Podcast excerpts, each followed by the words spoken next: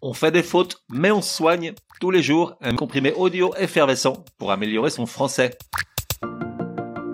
Comprimé numéro 98, pléonasme deuxième édition, d'être redondant tu cesseras.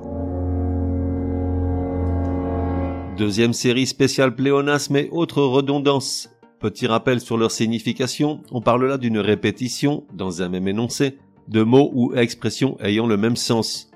Par exemple, parmi les plus célèbres provenant tout droit de notre enfance, descendre en bas, monter en haut, se lever debout.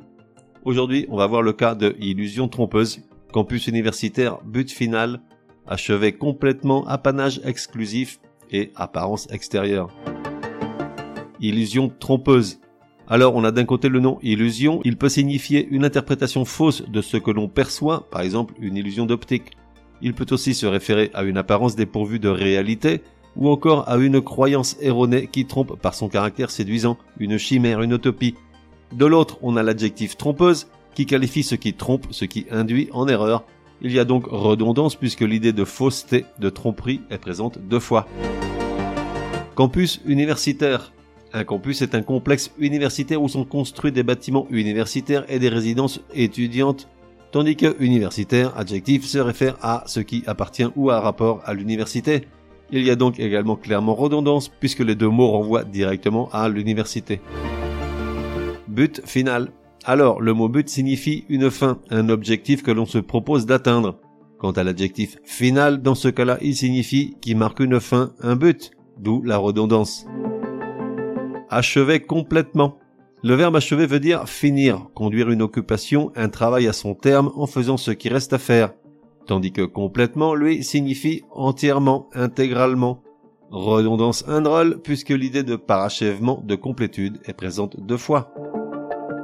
Apanage exclusif. Dans son acception moderne, apanage se réfère à un bien ou une possession qui appartient en propre à quelqu'un, dont un des synonymes est privilège. Forcément, ça coince avec l'adjectif exclusif, puisque celui-ci signifie ce qui est propre, spécial à quelqu'un, d'où l'horrible redondance. Enfin, apparence extérieure. D'un côté, on a le mot apparence qui veut dire l'aspect, ce qu'on voit d'une personne ou d'une chose. De l'autre, on a l'adjectif extérieur qui lui veut dire qui se voit du dehors, qui est visible, manifeste. L'idée d'extériorité est donc présente deux fois. Pléonasme. Résumé du comprimé numéro 98. Pour que ça rentre. Comment cesser d'employer tous ces pléonasmes et redondances auxquels on est abonné? Aujourd'hui, on a vu les cas de illusion trompeuse, campus universitaire, but final, achevé complètement, apanage exclusif, apparence extérieure, où à chaque fois le deuxième mot ou expression est redondant, son sens étant identique au premier. Pour ne plus tomber dans le piège, il suffit bien souvent de le supprimer, ou éventuellement de reformuler, et le tour est joué. On fait des fautes, mais on soigne, te donne rendez-vous demain pour un nouveau comprimé au moins aussi énervant que celui-ci.